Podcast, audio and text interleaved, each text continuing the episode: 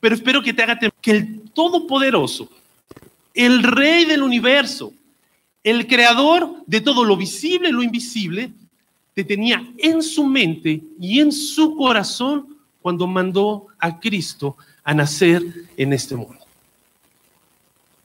Hoy quiero compartirte esta reflexión con tres puntos, tres cosas que puedo ver y que me demuestran el amor de Dios para conmigo. Que quiero que entiendas y que te lo lleves ese amor de Dios en el cual en Jesús lo mostró, ese amor para contigo. Así que te pido que me acompañes. No te distraigas, te dijo Marcelo. Si traes el teléfono, apágalo. Nuevamente. Porque quiero tratar, aunque sea en una pequeña porción, de transmitirte ese amor que Dios tiene para tu persona. Así que lo primero que quiero compartirte es ver cómo Dios se tomó todas las molestias para acercarse a nosotros. Dios se tomó todas las molestias para acercarse a nosotros. Eh, no sé si te acuerdas cuando eras adolescente.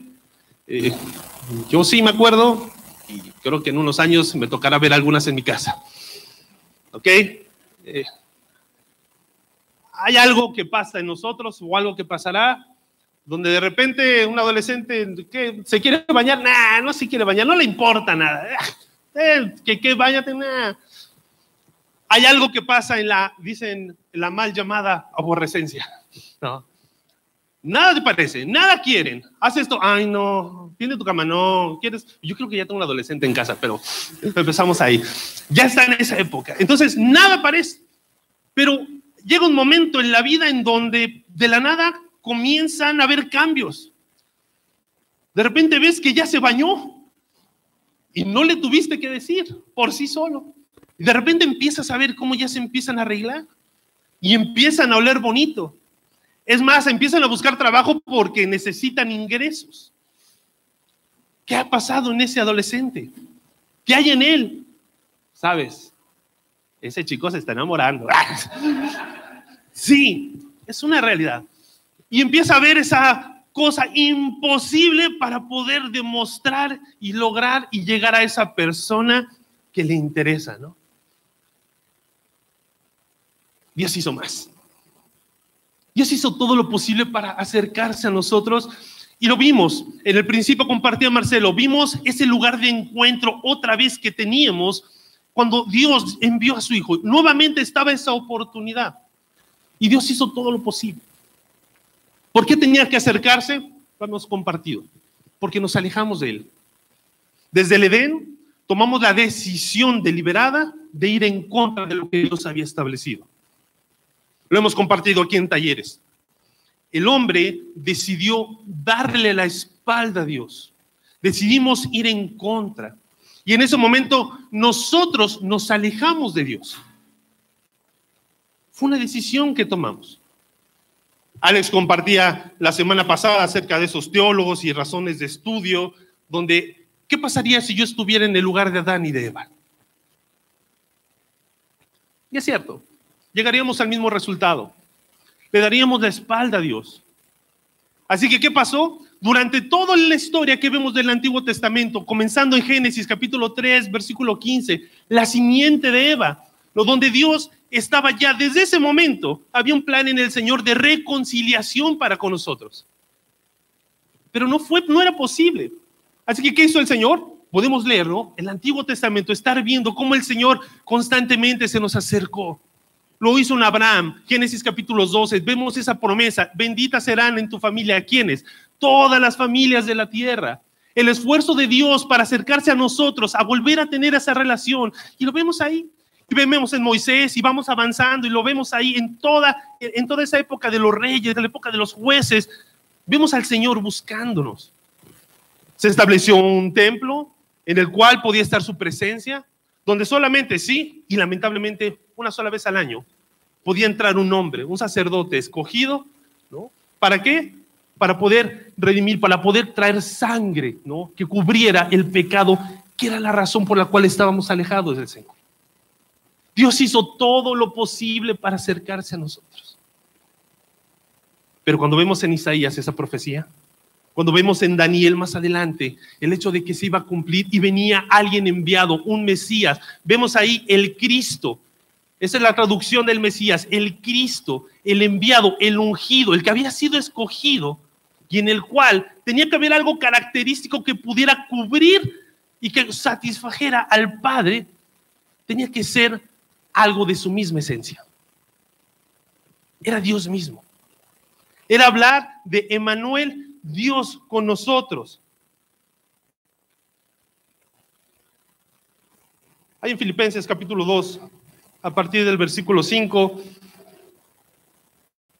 yo veo la versión del apóstol Pablo de Navidad. Filipenses capítulo 2, versículo 5. Dice la escritura, haya pues en vosotros ese sentir que hubo también en Cristo Jesús el cual, siendo en forma de Dios, ¿qué hizo? No estimó el ser igual a Dios como cosa que aferrarse, sino que se despojó a sí mismo, tomando forma de siervo, hecho qué?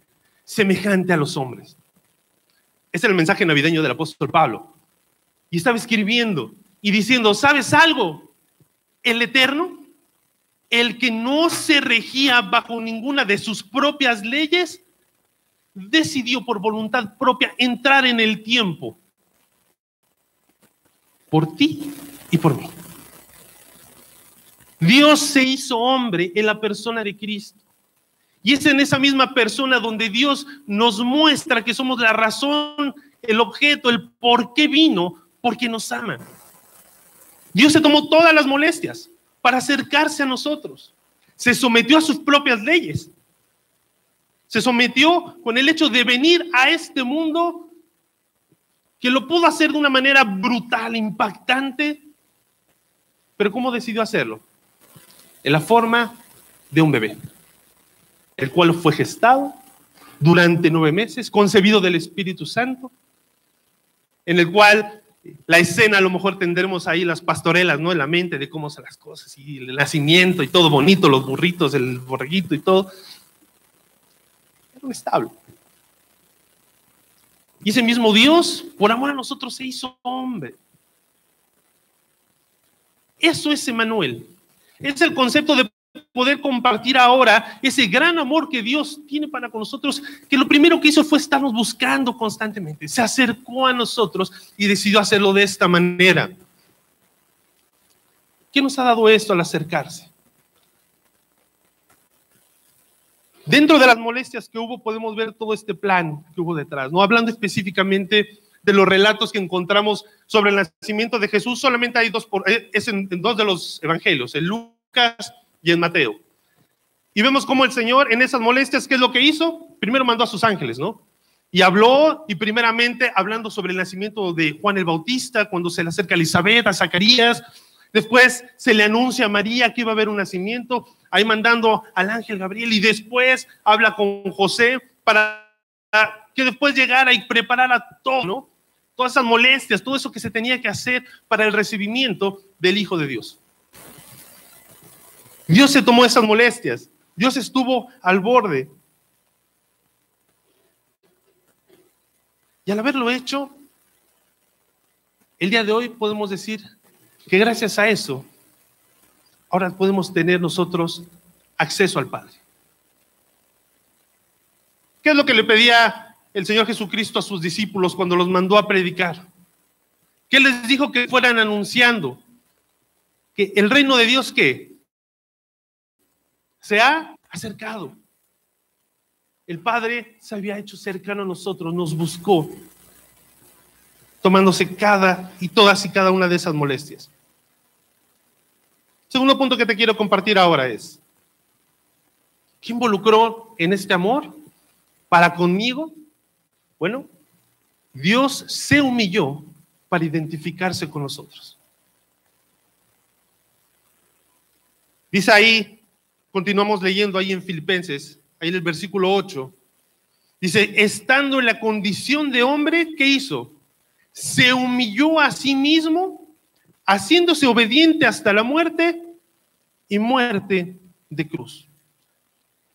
Esa figura, esa imagen que podemos tener del nacimiento de Cristo, eh, sí, no es tan lindo como compartía, no puede ser así tan lindo, tan bello, no, no fue así.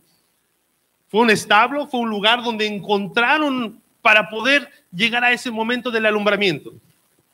No es tan bonito como las pastorelas en los nacimientos, no, no fue de esa manera. Y siendo Dios, no vino a relacionarse o a ser exclusivo con, las, con la alta esfera del sacerdocio, de los fariseos. No. Lo pudo haber hecho, sí, era Dios. Pero no lo hizo porque él estaba buscando identificarse con nosotros. Por eso nacer en la forma de un pequeño, de un bebé. No lo hizo como si hubiera sido el gran gobernante del mundo, aunque lo pudo haber hecho. Sin embargo, lo platicaba el otro día con Alex, aunque lo hubiera hecho así, hubiera sido una humillación para él, porque él es el rey del universo. La grandeza de poder encontrar a este Dios, a la deidad misma, haciéndose como nosotros, ¿sabes por qué? Porque quería estar cercano a ti. Porque quería poder comprenderte más a fondo. Cuando habla ahí en el, libro de Hebreos, ¿qué dice la escritura? Dice ahí eh, Hebreos capítulo 4, versículo 15. Dice, porque no tenemos que un sumo sacerdote en el que se convirtió Cristo, ¿no? No tenemos un sumo sacerdote que no pueda compadecerse de qué? De nuestras debilidades, sino uno que fue tentado en todo según nuestra semejanza, pero ¿cómo? Sin pecado. Ahorita está de moda el hecho de identificar o tratar de identificar a Cristo de todas las formas. No hablaremos del tema este más a fondo, ¿no? Netflix y bla, bla, y bla, bla. Dios vino a identificarse con tu dolor por amor. Dios vino a que pudieras encontrarle y que pudiera ver en ti en el momento de desesperanza, de ansiedad, de depresión, una identidad con la cual puedas relacionarte. Eh, los estudios hablan en estas épocas, si es, no soy médico, por experiencia personal lo comparto también, ¿no? Eh, las épocas donde creo que hay menos cantidad de luz, puede ser médicamente propensa que las personas caigan más en situaciones de ansiedad o depresión. Por el hecho, no sé qué se genera, serotonina, endorfinas, no lo sé. Pero es una realidad. Y aún así, tenemos en el Señor esa esperanza y esa forma de, un objetivo, ¿no? Donde podemos guiarnos y estar apuntando hacia Él y caminando como Él nos ha indicado, porque sus promesas están presentes para con nosotros.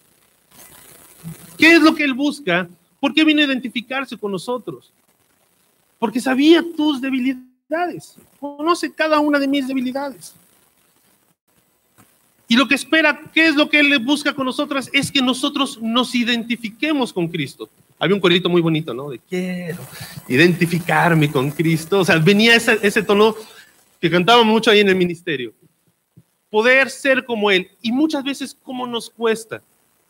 ¿Nos es difícil caminar de la misma manera que Él caminó? Ser de testimonio y buscamos otras cosas que nos tenemos alrededor para poder identificarnos. Nos es difícil muchas veces estar en medio de situaciones laborales o con la familia, tratando de mostrar que somos diferentes. E incluso cuando hemos caminado ya con el Señor, le hemos reconocido nuestra vida y no marcamos una diferencia. Que deje ver cómo es Él el que está gobernando ahora, en este presente, mi vida. La Navidad nos tiene que llevar a reflexionar también a esto. Sí es el nacimiento, pero no es únicamente el nacimiento de Dios, está ahí, pero ¿qué hago con él? Marcelo compartía y lo veíamos ahí también la semana pasada. ¿Qué hacemos? ¿Seguimos arrollando al niño? ¿No cambiamos? ¿Qué efecto hizo esto que cambió, que debió de haber cambiado mi vida? ¿Cómo lo hago? Tenemos que dejar ese Dios para por nosotros o por nosotros, sino tiene que ser ese Emanuel, ese Dios con nosotros que nos lleve a un cambio real. Pero muchas veces nos cuesta. Navidad es el tiempo de estar reflexionando en la familia de qué es lo que Dios ha hecho contigo. Poder asimilarlo, poder guardármelo, encontrar cómo Dios mostró ese amor. Yo soy el objeto de su amor, por eso lo mostró en Jesús al enviarlo conmigo. Y no tenemos, dice la escritura, un sacerdote, un enviado, aquel que se sacrificó, que no comprenda nuestras debilidades. Este tiempo no sé si en tu caso haya situaciones difíciles. Puede que las tengas. Y es bien fácil estar al frente y compartir de un mensaje, eso te abro mi corazón, donde te puedan hablar de aliento y de esperanza. Y lo primero que dice, sabes que es que tú no estás pasando por lo mismo que yo. Eh, es difícil estar en medio de un divorcio, es difícil estar en una situación actual donde acabo de perder a un familiar. Es difícil hablar de prosperidad, de amor, de un Dios, donde ahora no tengo ni siquiera trabajo. Pero es más grande, no lo que yo te pueda compartir de mi experiencia personal, sino lo que son sus promesas y la verdad que está en su palabra, que nos da ese aliento porque Él vino y Él pasó y sufrió y fue tentado más que tú y que yo. Y Dios está ahí. El hecho de hablar de Dios con nosotros es hablar de decirte, sabes, no estás solo. No estás solo. Está Dios contigo.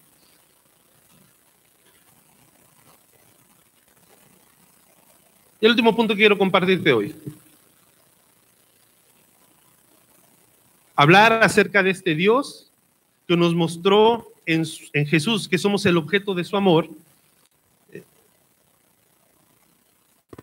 puede entender como cuando Dios envió, porque Dios envió a su Hijo a sacrificarse por nosotros. Es, ahora sí que es como que darte el spoiler de la película, ¿no?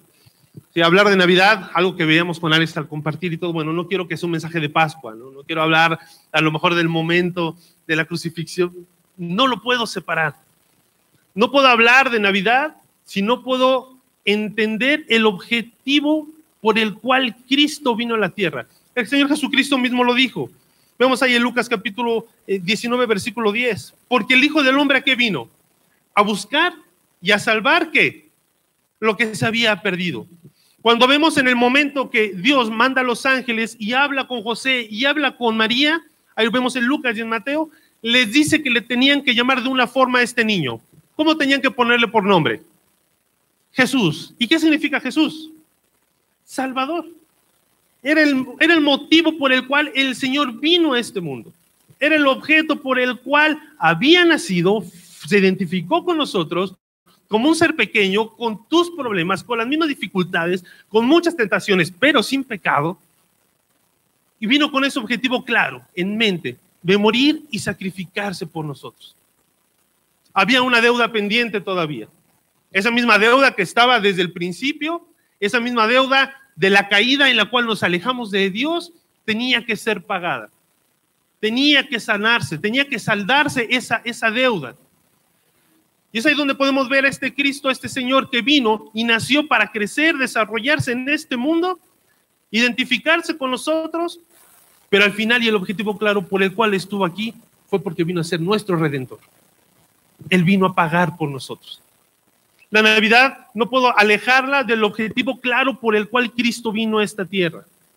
No puedo hacerlo algo independiente, algo por separado. Es muy padre, no queremos hablar de muerte, no. Pero fue el objetivo mismo por el cual Cristo vino. Puede haber gozo y puede haber paz hoy en tu vida. ¿Sabes por qué? Porque Cristo se sacrificó por ti. Incluso Pedro le decía al Señor, cuando le dijo, ¿qué es lo que tenía que hacer? Tenía que morir. ¿Y qué le dijo Pedro? Señor, esto jamás te acontezca.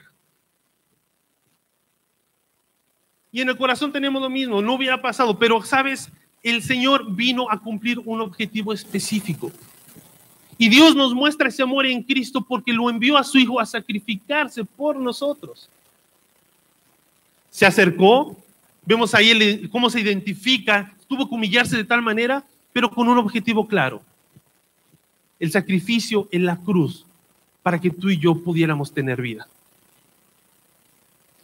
Eso tiene que ver con la Navidad.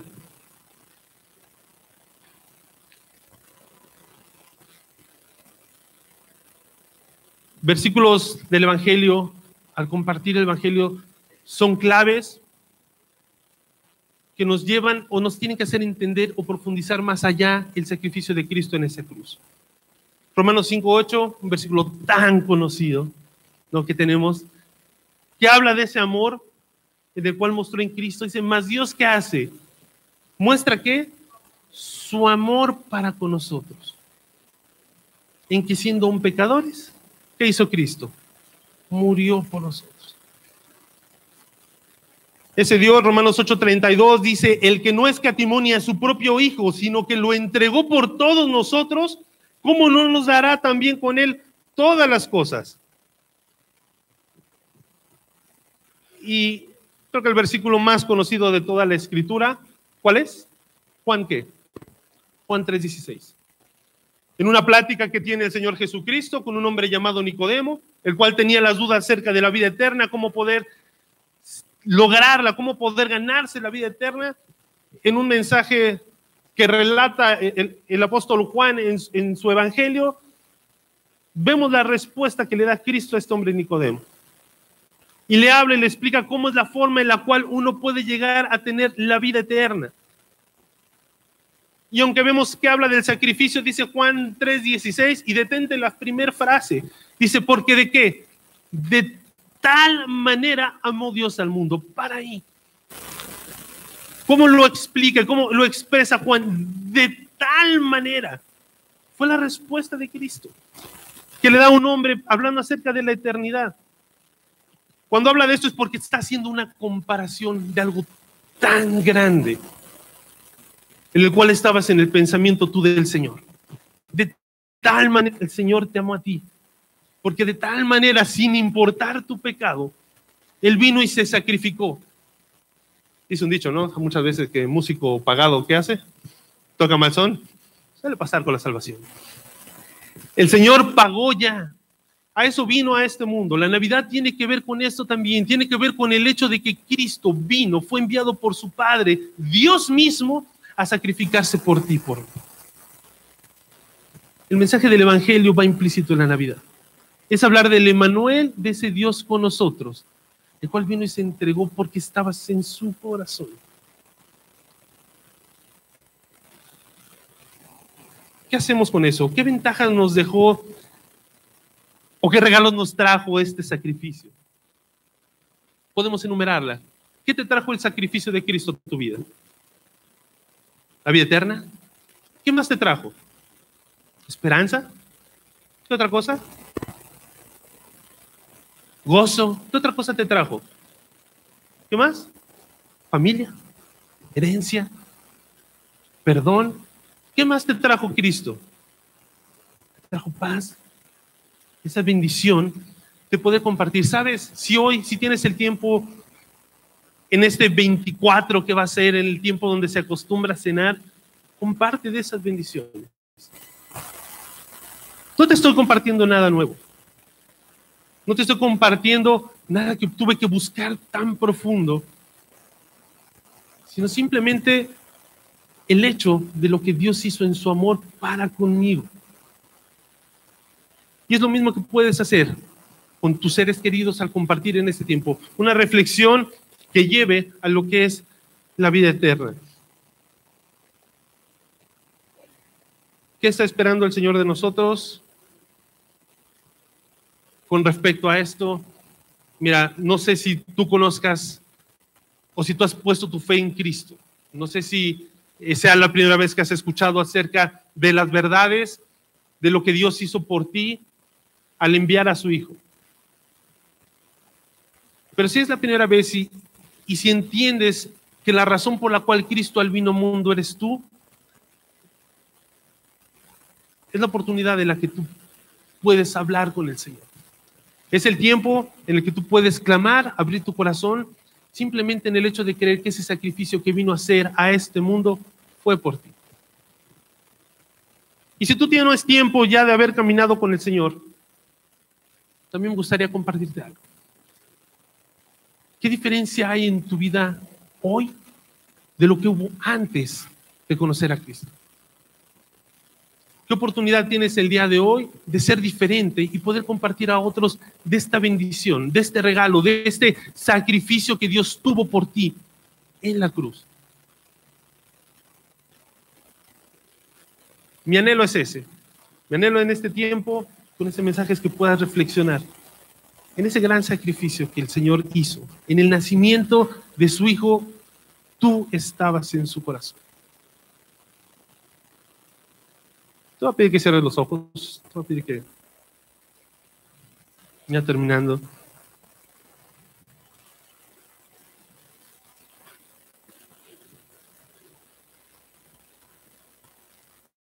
Vamos a orar pensando en esto que el Señor hizo. Hablar de Navidad es el nacimiento de Dios, es el nacimiento de su Hijo en la tierra porque en su corazón nos tenía. Y es la oportunidad que Dios nos da año con año,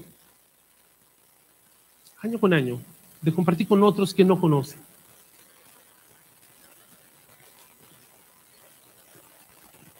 Señor y Padre, te agradecemos Dios porque te hiciste hombre. Gracias Dios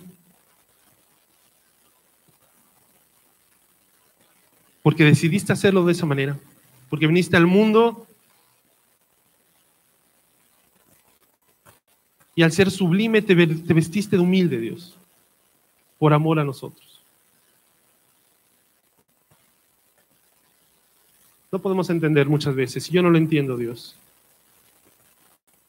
¿Por qué tomarte tantas molestias por nosotros cuando hemos sido indignos, cuando decidimos constantemente darte la espalda, muchas veces aún conociendo. Pero clamo a ti, Señor, en este tiempo para que tú puedas transformarnos, que sea la oportunidad en estas fiestas, en estas fechas, de meditar, de reflexionar en tu persona y para que nos sigas moldeando, Dios. Que puedas transformar nuestras vidas y que otros puedan reconocerte las suyas. Padre, gracias por esto. En nombre de Cristo Jesús. Amén.